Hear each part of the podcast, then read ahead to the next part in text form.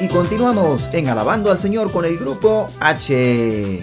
A los que acaban de llegar a la sintonía, les informamos que si desean inscribirse en el momento de los saludos, el club de cumpleaños o comunicarse con el grupo H, pueden hacerlo a través del WhatsApp 1305-527-4595.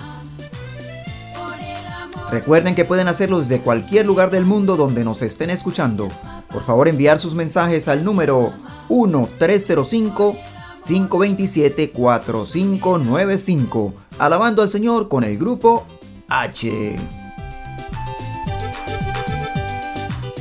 Ahora les traemos un mensaje de Elvira. Vamos a escuchar. Buenas tardes, es Elvira Verdecia. Estoy oyendo, escuchando este programa tan informativo, tan ameno, con tanta dulzura. Qué ánimo nos dan todos los domingos a las 11 en camino para mi misa de las 12. Aquí los oigo y la verdad que es un placer escucharlos. Los quiero a todos, muchas bendiciones para este programa, cosas lindas que hay en Radio Paz y esta es una de las cosas lindas que hay. Amén, Jesús. Aleluya.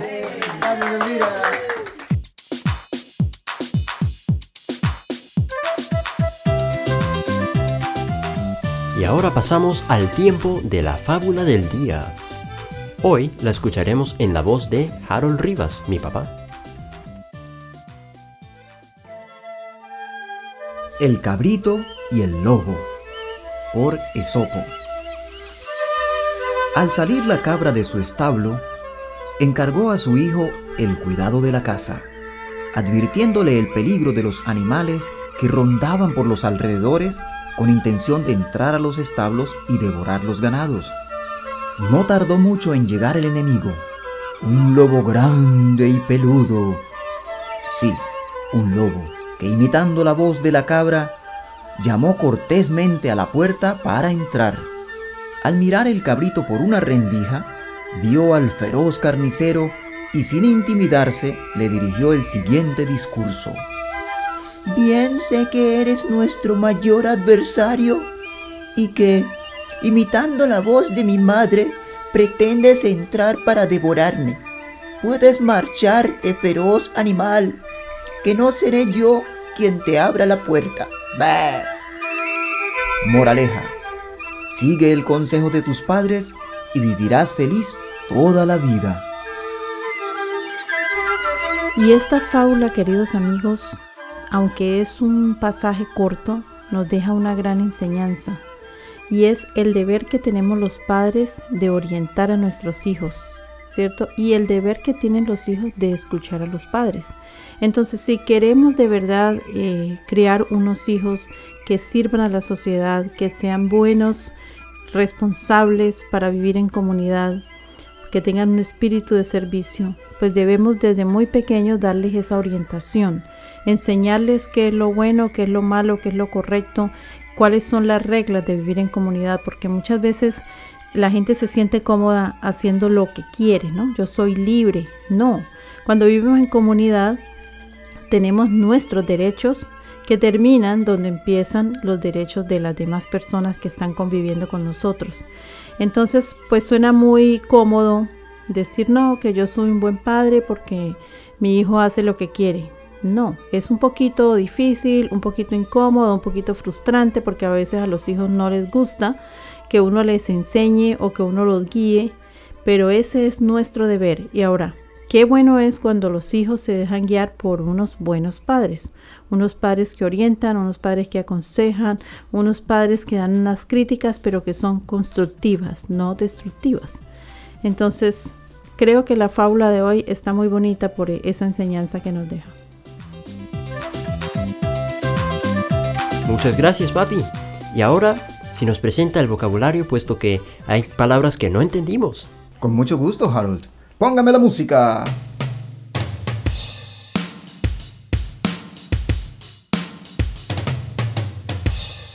Establo. Establo es un lugar cubierto donde se encierra el ganado. Rondar. Rondar es dar vueltas por un lugar o frecuentarlo. Devorar. Devorar, engullir o tragar es tomar los alimentos con avidez. También se define como comer los animales sus presas. Rendija. rendija, hendidura o ranura, es una abertura larga y estrecha que atraviesa un cuerpo sólido y que deja entrar el aire y la luz o que existe entre dos cosas que están muy próximas. Feroz. Feroz, implacable o fiero es alguien que actúa con crueldad y ferocidad, y este ha sido el vocabulario de la fábula.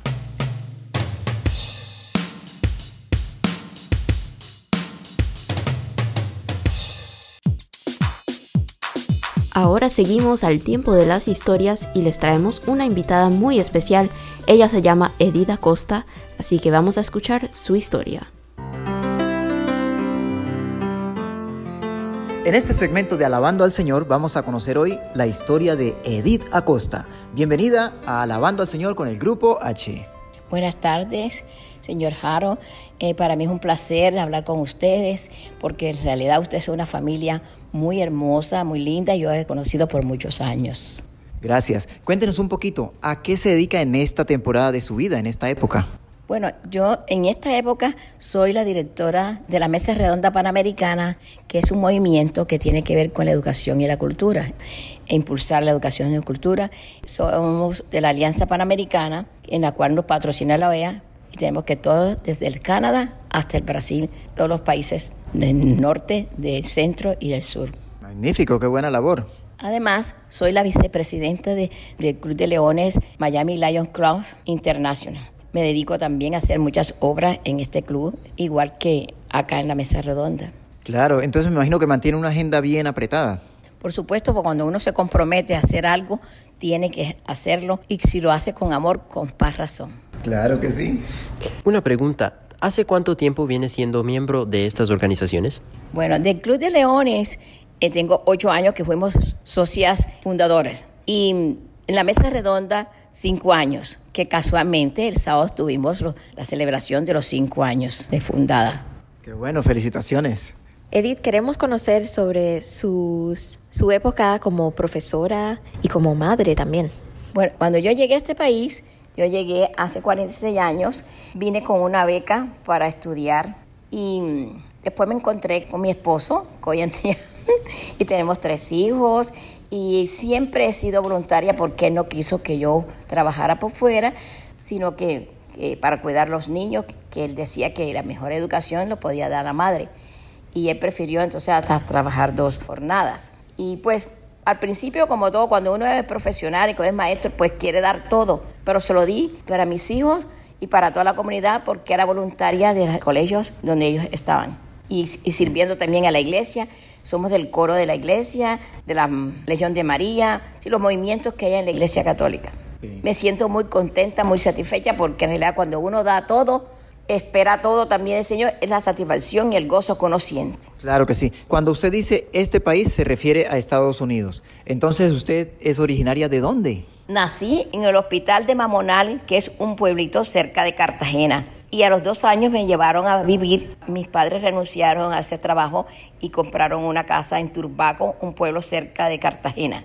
Allí crecí, somos siete mujeres y un varón mis hermanos. Y todos pues vivimos ahí y siempre desde muy pequeña me ha gustado ayudar a la comunidad.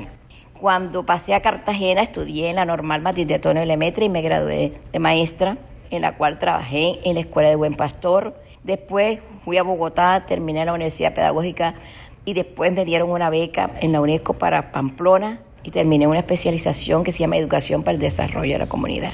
Cuando regresé ya de graduada, fui supervisora de educación con siete municipios que atendía, con 300 y pico maestros. Pero después, pasado el tiempo, me dieron una beca para estudiar acá el inglés y querían validar. Eso sí, no, nunca tuve la oportunidad de validar aquí, pero di mi trabajo también como voluntaria en las escuelas, como ya le dije, en las escuelas de aquí, en la iglesia, y siempre hay que me ha necesitado. Fui también miembro del club de el Club Kiwani por muchos años, pero el club eh, se terminó porque la mayoría de los que fundaron el club se mudaron por otra parte o se murieron. Pero entonces por eso fue que pasé al Club de Leones, siempre sirviendo a la comunidad. Qué Edith, qué bonita historia. Bueno, en la vida siempre tenemos dificultades, ¿cierto? Y momentos difíciles, pero siempre hay alguien que nos ayuda. ¿En algún momento usted ha sentido que Dios ha estado a su lado? Todo el tiempo, desde que nací. Todo el tiempo que nací, ha estado el Señor conmigo y ha caminado conmigo. Y yo le voy a decir una anécdota. Cuando yo tenía como cinco años, en la iglesia de Turbaco, que se llama Santa Catalina de Alejandría, estaba la imagen de la Virgen del Carmen y yo le dije, Virgencita, regálame tu niñito, que yo me lo llevo para mi casa, pero te tienes que ir tú conmigo para que me lo ayudes a criar. Por ejemplo, este, cuando uno es niño, pues tiene toda esta ilusión. Y yo veía en cada niño, en cada persona que está embarazada, yo veía el rostro del, niño, no a los ancianos, y toda la vida he sido así. Y nunca, nunca, nunca me he sentido abandonada del Señor, al contrario, siempre acompañada porque Él me dio su madre también Ah, y me dio después, aprendí sobre el Espíritu Santo. Y siempre he estado con ellos. Es más, jamás me he sentido abandonada. Jamás me he sentido abandonada. Porque si tú tienes ese tesoro, que es el Señor, tienes a la madre que nos dio inclusive al pie de la cruz, y tienes el Espíritu que es como tu abogado, tu defensor, no te vas a sentir sola jamás. Es más, yo nunca he dicho que estoy triste, porque yo digo que la tristeza si tú tienes alegría, no puedes tener tristeza. Tendrás dolor cuando has pasado por todas estas calamidades, dolor de, tus padres que se, van de este mundo, de tus amigos, de tus hermanos. Pero siempre hay una esperanza y es la alegría de mantener que después nos vamos a encontrar algún día con ellos, en otra morada. Así es que yo vivo feliz por eso y soy feliz cuando hago feliz a los demás. Edith, cuéntenos, ¿cuáles son los cuatro pecados más eh, como los peores para usted? Hay cuatro pecados a conciencia, que son el egoísmo que corruye, la ingratitud que mata, la soberbia que ciega y la injusticia que condena. Porque se sabe que son, que no se deben hacer y lo sigue haciendo, y entonces por eso el mismo hombre se castiga cuando desobedece los mandatos del Señor, sus mandatos, sus leyes, sus preceptos y sus decretos. Sí, usted habló de felicidad y a nosotros nos consta que siempre mantiene feliz, porque la conocemos hace aproximadamente 20 años y siempre la hemos visto feliz. Cuéntenos un poco acerca de las obras que usted está realizando allá en Cartagena o cerca de Cartagena. Bueno, en Turbaco, siempre como es el pueblo que el Señor me dio también para que fuera, hiciera fruto. Regué frutos, mis semillas y hoy los frutos se, han visto. Entonces, hemos construido, bueno, aquí hubo una labor muy importante mi esposo, porque yo le dije que estas obras, cómo era yo, y él, menos mal que él me ha patrocinado a todas esas obras. Hemos ayudado a construir una capilla que se llama San Pedro Apóstol, donde hoy en día tienen muchísimos peregrises. La capilla de la Divina Misericordia, las escuelas, cuando fui supervisora de educación, muchas escuelas se crearon. Se fundó el grupo de jóvenes Fui también voluntaria del Instituto Superior del Docente de Turbaco, donde tuve la oportunidad y la dicha de ser la primera supervisora de, Turbaco y la fundadora de, esta institución. Y toda la vida, y el hecho de que ella me haya venido para acá, nunca he olvidado mis obras. Y sigo haciendo la guardería de Turbaco. Y ahora tenemos un grupo que se llama el Grupo de, de Viejito que se llama Viejo, mi querido viejo, donde se almuerzan, tres almuerzos le dan semanal en casa de una de, una de, las maestros y con el pensamiento decía, podemos construirle su ancianato. Qué belleza, Edith. Bueno, quiero saber cuáles son las próximas metas o esos próximos sueños de Edith Acosta. mis propios sueños, siempre uno está soñando y cuando de verdad se hace realidad. Se me olvidó decirle que hay un pueblito que se llama Pasacaballo, que qué casualidad que era cerca del hospital donde yo nací, en Mamonal, y hemos adoptado ese pueblito para reconstruir la escuelita para 80 niños que no tienen la escuela. Ya se está mm, haciendo, reconstruyendo para que estos niños tengan su, su escuela y también hemos repartido sus uniformes. Inclusive vamos a hacer este año una fiesta para ayudar a estos niños en sus útiles escolares y en su, su parte también religiosa. Entonces, sus próximos sueños, sus metas para el futuro, ¿cuáles son? Ay, tengo muchísimo. Ojalá que fueran verdad, realidad. Se hagan realidad. Yo creo que sí, porque cuando tú te propones hacer las cosas, inclusive con la ayuda de los demás, porque uno solo no puede. Tienes la ayuda del Señor, pero si tú te unes a otro, porque la unión hace la fuerza. Y en la fuerza está el optimismo y en el optimismo está la acción. Entonces, lo que tenemos es que accionar. Y a ver, ¿Qué otros proyectos más? Llegar hasta lo último, hasta la última gota, hasta la última gota que tengo, hago la obra. Bueno, sí, y es muy cierto, ¿no? De que, como dicen por ahí, venimos a servir para poder ser felices. O sea que muy bien porque usted lo cumple. Y otra cosa que me gustaría felicitarla, porque yo siempre la veo en las fiestas con unos vestidos muy lindos, unos vestidos folclóricos. ¿Cuántos vestidos usted tiene alusivos a la cumbia de Colombia? Tengo vestidos para la cumbia de Colombia, tengo cinco, que por cierto voy a estrenar uno muy lindo para la fiesta de Cherry for Key, que es también una organización, pertenezco también a la organización Cherry for Key, que se dedica a recaudar fondos para el Hospital Infantil de Cartagena. Entonces, estamos damas cartageneras y cerca de Cartagena también, de Barranquilla, donde hacemos todos los años esa gala y recolectamos fondos para comprar los instrumentos del hospital infantil. Antes era la Casa del Niño y hoy se llama Napoleón Franco Pareja. Y para el carnaval de Barranquilla, porque me encanta, me encanta la fiesta. No tomo, porque cuando mis amigos me preguntan que si yo tomo, porque solamente no con el vino no es que uno se alegra o con el trago, sino yo tengo el vino que vino y que se quedó, ese que me mantiene siempre alegre. ¿Y cuál es ese vino? El vino que vino y que se quedó es del Señor, el que nos dio su vino. sí. Y una pregunta, ¿cuál es su misión como profesional y voluntaria? Mi, mi, misión, como la misma palabra lo dice, misión, llevar la palabra, eso es lo que siempre he deseado, llevar su, la palabra del Señor hasta los confines de la tierra. Y uno puede llevar, llevar la palabra de Él en todas partes donde uno vaya. Yo me hice el propósito que se me quedaron las huellas de Cristo en mis pupilas y sus leyes, sus mandatos, sus preceptos y sus decretos se me quedaron en el corazón para que con tinta imborrable no se me olvide nunca que es la ayuda a los demás.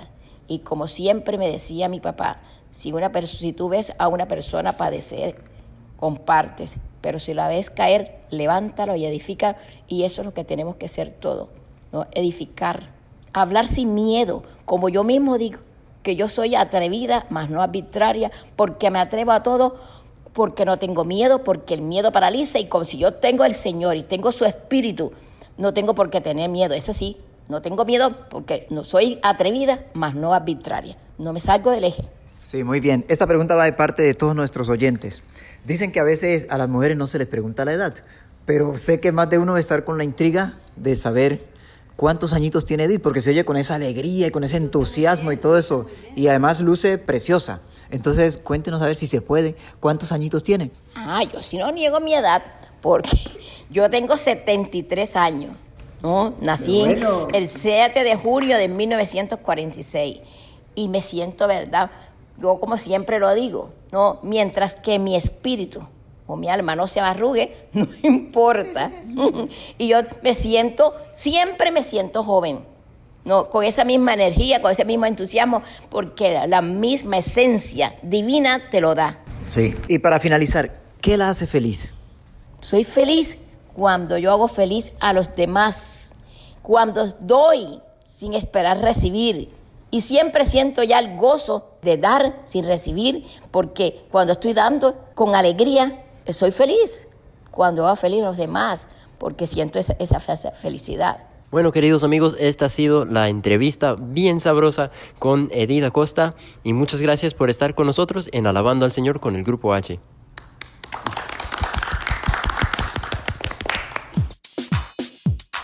Ahora nos vamos al momento de los recuerdos. Hoy presentaremos una de las historias de la vida diaria que producíamos cuando Helen tenía nueve años de edad. Escuchemos.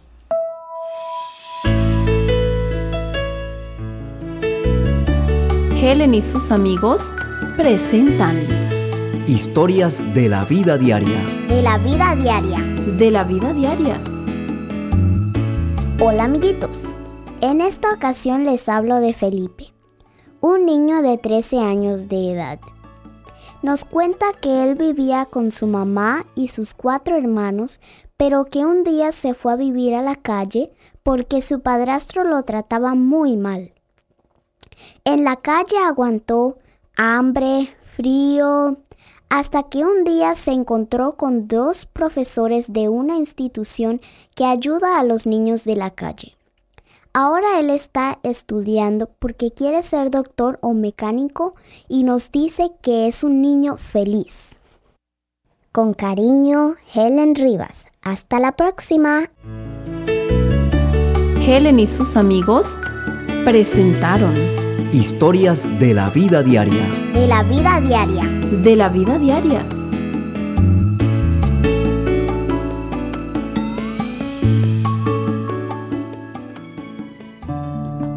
Y llegó el momento de la música en vivo con el grupo H.